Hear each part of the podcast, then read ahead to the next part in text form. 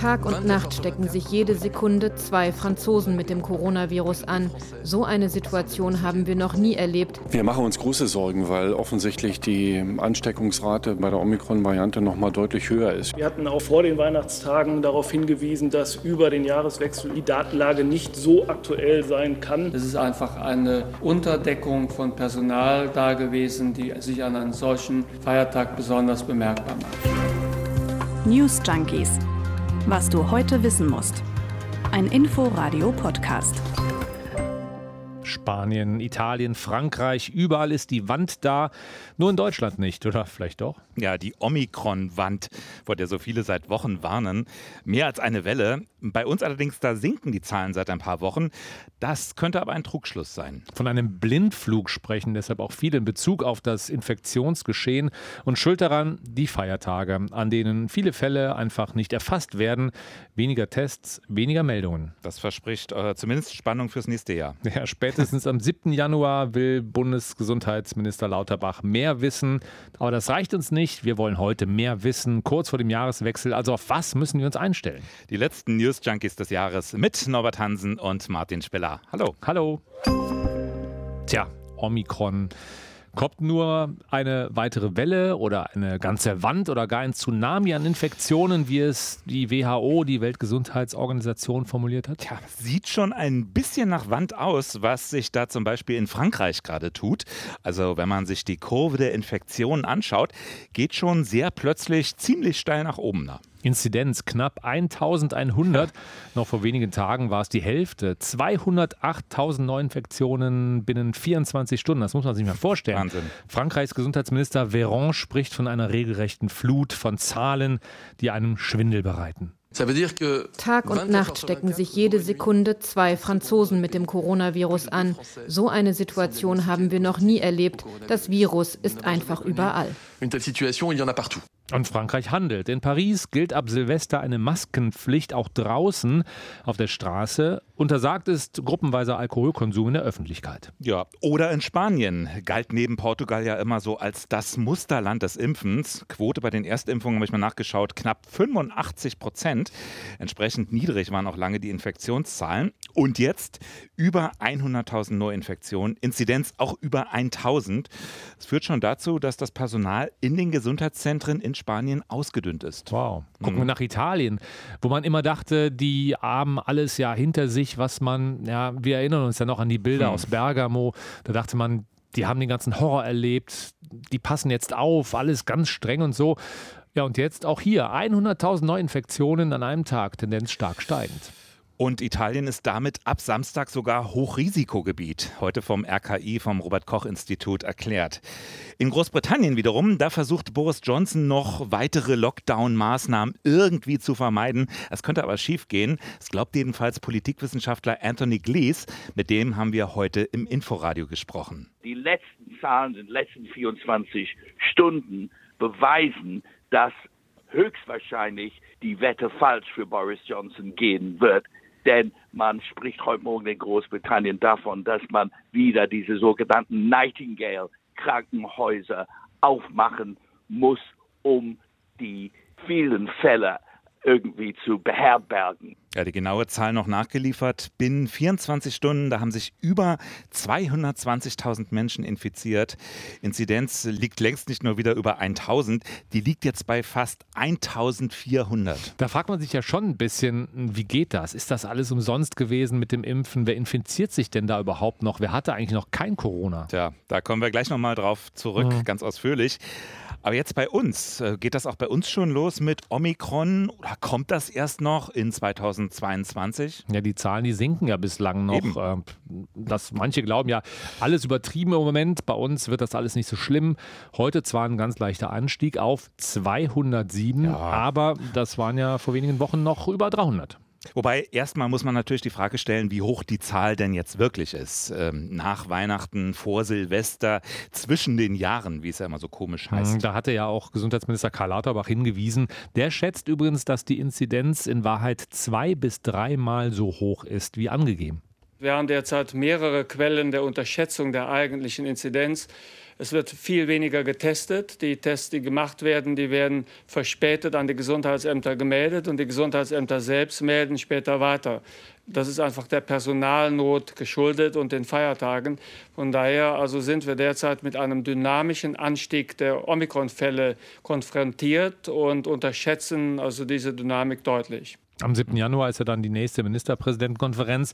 Dann soll es wieder valide Daten geben. Da sind wir mal gespannt. Was ich noch ganz spannend finde, laut Lauterbach bereitet sich Omikron besonders im Norden Deutschlands aus. Also genauer gesagt in Bremen, in Hamburg, in Schleswig-Holstein, auch in Nordrhein-Westfalen da, wo die Zahlen relativ stark ansteigen. Und den Grund, den sieht der Gesundheitsminister zum Teil in der Nähe zu Ländern wie Dänemark, zu den Niederlanden, also Länder, in denen Omikron schon relativ stark verbreitet ist. Das hatten wir bei den anderen Wellen auch, dass es da quasi so ein bisschen nach Deutschland an den Grenzen reingeschwappt ist. Ja, Tschechien, Bayern. Genau. Mhm. Und auf den ersten Blick muss man dann auch sagen, ja, gibt wenig Anlass zu glauben, warum es denn gerade bei uns nicht so schlimm werden soll. So berühmt ist die Impfquote ja bei uns eigentlich nicht. Nee. Ähm, bei uns sind es nicht äh, 85 80 Prozent wie in Spanien, sondern gerade mal 74 Prozent vollständig geimpft sind äh, 71 Prozent. Ähm, das sind jetzt aber nur die Geimpften. Also jetzt sind ja nun viele Leute schon genesen, abgesehen davon, dass leider auch über 100.000 mhm. Menschen in Deutschland gestorben sind im Zusammenhang mit Corona. Ja. Haben wir etwa schon die Herdenimmunität erreicht? Also Geimpfte plus Genesene, wie viele Menschen sind denn da eigentlich noch übrig? ist die Frage, ne? Mhm. Also Frankreich zum Beispiel, wir hatten ja die Zahlen gerade genannt, tut gerade relativ viel für die Herdenimmunität. Herdenimmunität, auch so ein Wort, ne? Was, seit, seit äh, Beginn der Pandemie wird das richtig rumgereicht. Hattest du vorher schon mal was davon gehört? Nee, ehrlich gesagt nicht. ähm, aber ja, klar, die Grundidee, nochmal zur Wiederholung, sind ausreichend viele Menschen immun, desto geringer die Gefahr für diejenigen, die nicht geimpft sind, beziehungsweise nicht, sich nicht impfen lassen können, weil sie erkrankt äh, sind zum Beispiel. Expertinnen und Experten gehen mittlerweile davon aus, 80 bis 85 Prozent müssen immun sein, um diese Herdenimmunität zu erreichen. Also da damit wir in der Gesellschaft auf der sicheren Seite sind. Im Moment sind ja in Deutschland, du hast es ja eben schon gesagt, knapp über 71 Prozent der Bevölkerung vollständig geimpft. Aber wenn wir jetzt über Immunität reden, dann geht es ja eben nicht nur ums Impfen. Ja, diese Immunisierung, die Immunität setzt sich ja quasi aus zwei Komponenten zusammen. Einmal habe ich die künstliche Immunisierung durch die äh, Impfungen und dann die natürliche Immunisierung, wenn ich eine Infektion überstanden habe. Und eigentlich für die ganze Herde müsste man ja beide Sachen zusammenzählen. Genau, können wir ja mal machen. Wie viele sind denn dann überhaupt noch übrig? Tja, das ist äh, eine Frage, die ich auch ans RKI gerichtet habe. Die Antwort gibt es gleich, aber zunächst möchte ich in diesem ganzen Zusammenhang nochmal auf so einen fachlichen Disput hinweisen, ähm, den es da mit der hoch ansteckenden Omikron-Variante gibt. Wir hatten ja heute im Inforadio äh, Christian Karagianidis im Gespräch, Präsident der Deutschen Gesellschaft für internistische Intensiv- und Notfallmedizin. Und äh, der hat uns da bestätigt, also wer geimpft oder genesen ist, bei dem äh, verläuft eine Omikron-Infektion bis auf einige Ausnahmen eher mild. Und das beobachten ja auch südafrikanische Ärzte schon länger. Da ist die Variante ja zuerst aufgetreten.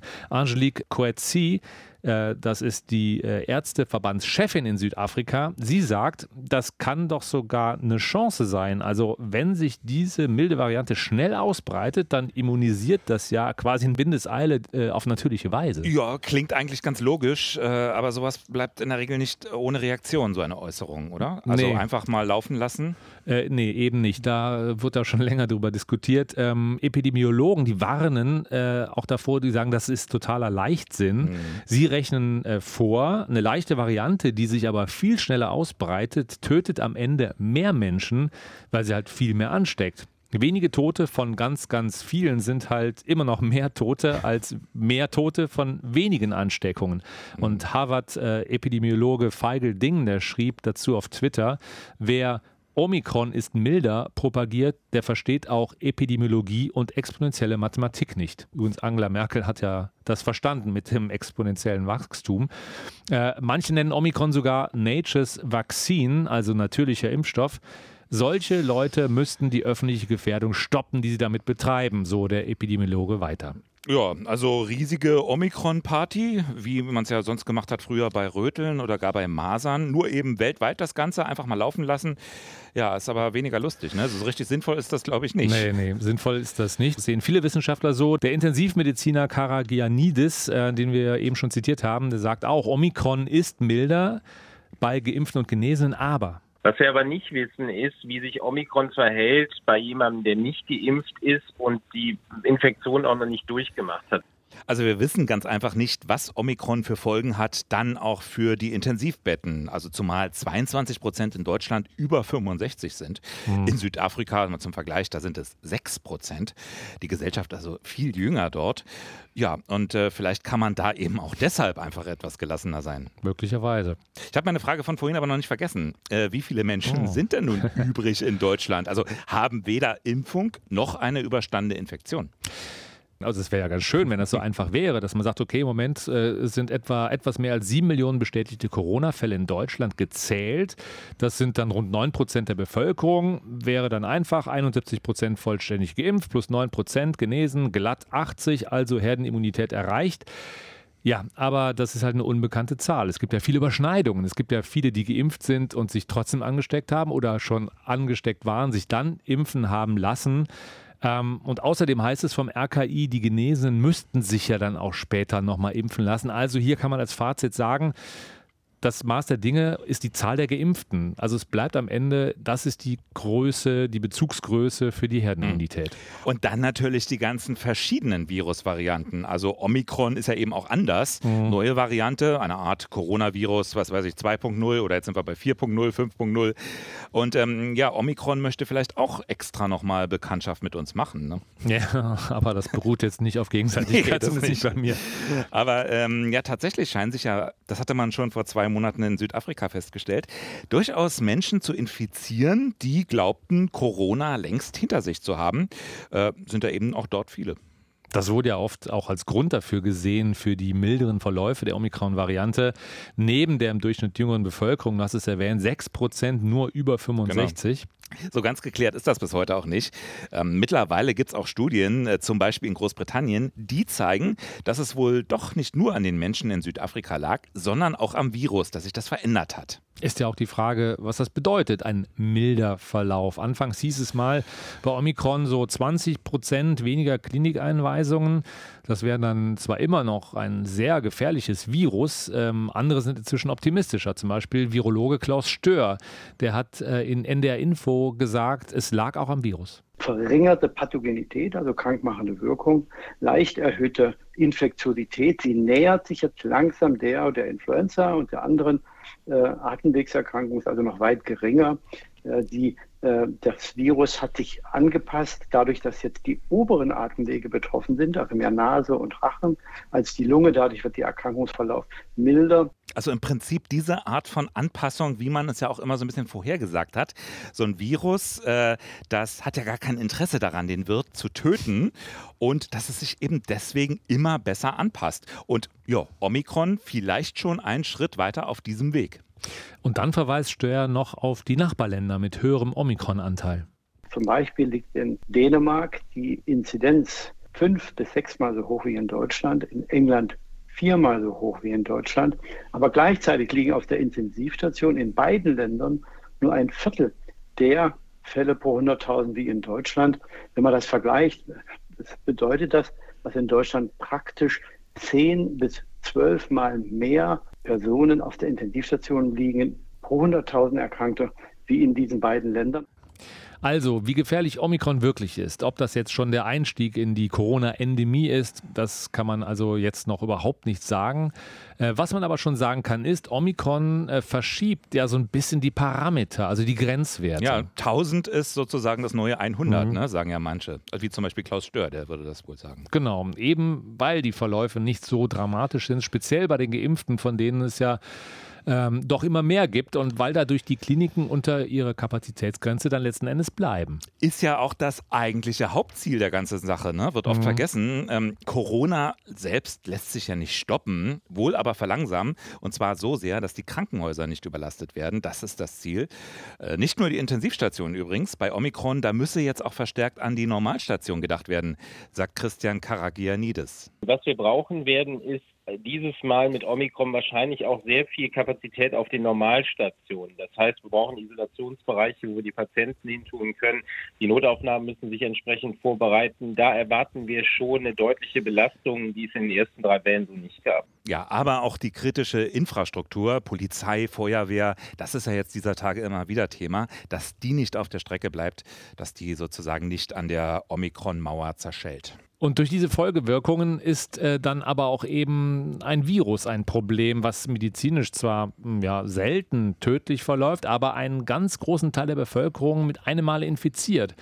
Das ist dann zwar keine so große Gefahr für das Individuum, aber halt für die Funktionsfähigkeit der ganzen Gesellschaft. Also viele Infektionen machen die positiven, hoffentlich positiven Omikron-Effekte, die machen sie dann wieder zunichte. Hm. Gleichzeitig weist Karagianidis aber auch darauf hin, dass die Ausbreitung hierzulande bislang immerhin noch etwas langsamer verläuft als in vielen Nachbarländern. Wir haben schon gesehen, dass die Verdopplungszeiten, die zum Teil in England oder Dänemark exorbitant schnell waren mit zwei Tagen, alleine schon durch unser Verhalten und durch das äh, gute Tragen der Masken in Deutschland auf vier und mehr Tage ähm, sich verlängert hat. Und ich glaube, wenn wir uns sehr diszipliniert dran halten und insbesondere medizinischen Mund-Nasenschutz tragen, also diese OP-Masken, oder wenn es geht, nach Möglichkeit sogar die FP2-Masken, dann kriegen wir die Welle mit Omikron schon ganz schön gedrückt. Also die Maßnahmen, die Regeln, viel diskutiert, mhm. immer wieder umstritten, aber die haben schon was gebracht. Und idealerweise Kontakte reduzieren, reduzieren, reduzieren. Klar, wenn man niemanden trifft, dann kann man das Virus ja auch nicht weitergeben. Aber so der Hang zum Hikikomori, der ist hierzulande nicht besonders ausgeprägt. Wer bitte? Kennst du nicht? Hikikomori. Äh, das sind in Japan die Menschen, die sich freiwillig in die Isolation begeben. Ah. Die verlassen zum Teil jahrelang, ist irre, die verlassen jahrelang die Wohnung nicht. Die treffen überhaupt niemanden. Ja, ist natürlich perfekt in Corona-Zeiten. Ja, ich hatte den Namen nicht gehört, aber ich weiß, was du meinst. Mhm. Ja, ähm, eher undenkbar hier bei uns in der Gesellschaft. Äh, nur noch rumsitzen und auf den Bildschirm starren. Nee. Aber so ganz machtlos sind wir ja nicht. Klar ist, alle Maßnahmen, wo wir Menschen gezwungen werden, sich nicht zu treffen, die wirken irgendwie.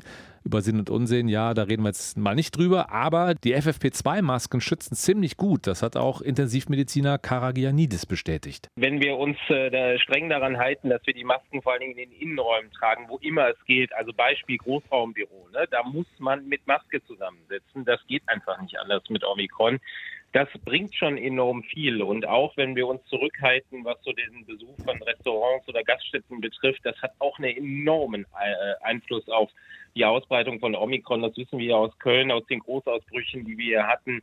Das würde extrem viel bringen. Und diese Disziplin haben wir in Deutschland, glaube ich, schon ein Stück weit mehr als in manch anderen Ländern. Hm. Also da war jetzt eine ganze Menge drin. Äh, wir hm. können das ja mal ein bisschen aufdröseln. Maske tragen ist eine gute Sache, sagt er. Da hast du doch bestimmt auch nach Studien geguckt. Ne? Gibt es ja. da was zu? Da gibt es tatsächlich was. Das Max-Planck-Institut in Göttingen hat äh, das Ganze untersucht und das Ergebnis, sitzt die Maske richtig, wir reden von FFP2-Masken, ähm, dann können ein infizierter und ein gesunder Mensch in Innenräumen 20 Minuten nah zusammen sein. Das Risiko für den Gesunden bleibt bei 0,1 Prozent, dass er sich ansteckt. 0,1? Ja. Also das ist schon, das ist ja fast nichts. Ja. Oder umgekehrt gesagt, die Maske, die schützt dann zu 99,9 Prozent. Absolut, also nahezu 100 Prozent. Mhm. Ähm, wenn sie schlecht sitzt, die FFP2-Maske, dann schützt sie immerhin noch zu 96 Prozent und bei einer OP-Maske und korrekter Trageweise, da liegt der Schutz bei 90 Prozent. Also Masken bieten nach dieser Studie von Anfang Dezember wirklich guten Schutz. Seitdem fahre ich übrigens auch wieder etwas beruhigter S-Bahn, aber mhm. das ist natürlich jetzt meine ganz persönliche, äh, mein ganz persönliches Empfinden. Wenn aber, da nur nicht die ganzen Bartträger wären. Ne? das stimmt. da stimmt. Bärte, zu lange Bärte sollen da äh, etwas hinderlich sein, was die, was die Masken angeht. Aber als Fazit sagen die Forscher vom Max-Planck-Institut, im täglichen Leben ist die Gefahr, sich anzustecken, 10 bis 100 Mal kleiner als ohne Maske. Und äh, wenn ich jetzt keine Maske, also ich trage zwar eine, klar, aber mhm. angenommen nur mal, ich würde keine Maske tragen, wie ist dann das Risiko? Ja, da heißt es in der Studie, also wenn ein gesunder ähm, und ein Infizierter drei Meter gegen, gegenüberstehen und sich unterhalten, ähm, da reichen nur wenige Minuten, um den Gesunden anzustecken, wenn der halt im Sprechkanal des Infizierten steht. Sprechkanal? Ja, also so, wo der halt so hinredet. Ja, wir lernen heute wieder neue Begriffe. Ne? ja. Nun sagt der Mediziner ja auch in seinem O-Ton, den wir eben gehört haben, weg aus Gaststätten und Restaurants. Die haben einen enormen Einfluss auf die Ausbreitung bzw. Nicht-Ausbreitung. Ja, und dann sind wir ja schnell wieder ähm, bei den ohnehin ja vielen Existenzsorgen der Kneipiers, der Restaurantbesitzer. Also mhm. wenn es darum geht, ja aus epidemiologischer Sicht alles wieder dicht zu machen, damit die Leute sich da nicht treffen. Ja, irgendwie entwickelt sich das Ganze zu so einer never-ending Story und äh, die Kapitel gleichen sich irgendwie in veränderter Form. Ja, da will man gleich das ganze Buch weglegen. Eigentlich, eigentlich schon. Ich mache das alles etwas müde, aber hilft ja nichts. Silvester steht an. Wie feierst du eigentlich? Als, äh, wie heißen die noch da in Japan? Äh, Hikikomori. Hikikomori. äh, also äh, feierst du allein oder? Äh, na, nicht ganz allein, aber selbstverständlich Corona-konform im ausgewählten Kreis sozusagen. Reduziert. Ja, ist bei uns auch so. Ein ganz reduzierter, kleiner, feiner Kreis. Ausgewählt. Fein. Genau. das klingt auch ganz schön. Das klingt auch entspannt. Klingt, klingt so vornehm, wenn man sonst an diese Prollpartys draußen denkt. Ne? Das stimmt. In diesem Sinne, äh, Martin Spiller und Norbert Hansen sagen Tschüss. Das waren die letzten News Junkies 2021. die ersten News Junkies des Jahres 2022 werden sich werden thematisch daran anknüpfen, da werden wir nicht ganz vorbeikommen, aber es gibt ja noch ein paar andere Themen. Äh, Montag dann mit Ann-Christine Schenten und mir. Wir hören uns im neuen Jahr, kommt gut rein, freuen uns auf euch. Und bleibt uns gewogen und wie immer gilt, abonniert uns, liked uns. Das geht jetzt übrigens auch auf Spotify, also gebt uns da gerne fünf Sterne. Wir freuen freuen uns. Bis dann. Tschüss. Tschüss. News Junkies. Was du heute wissen musst. Ein Podcast von Inforadio. Wir lieben das Warum.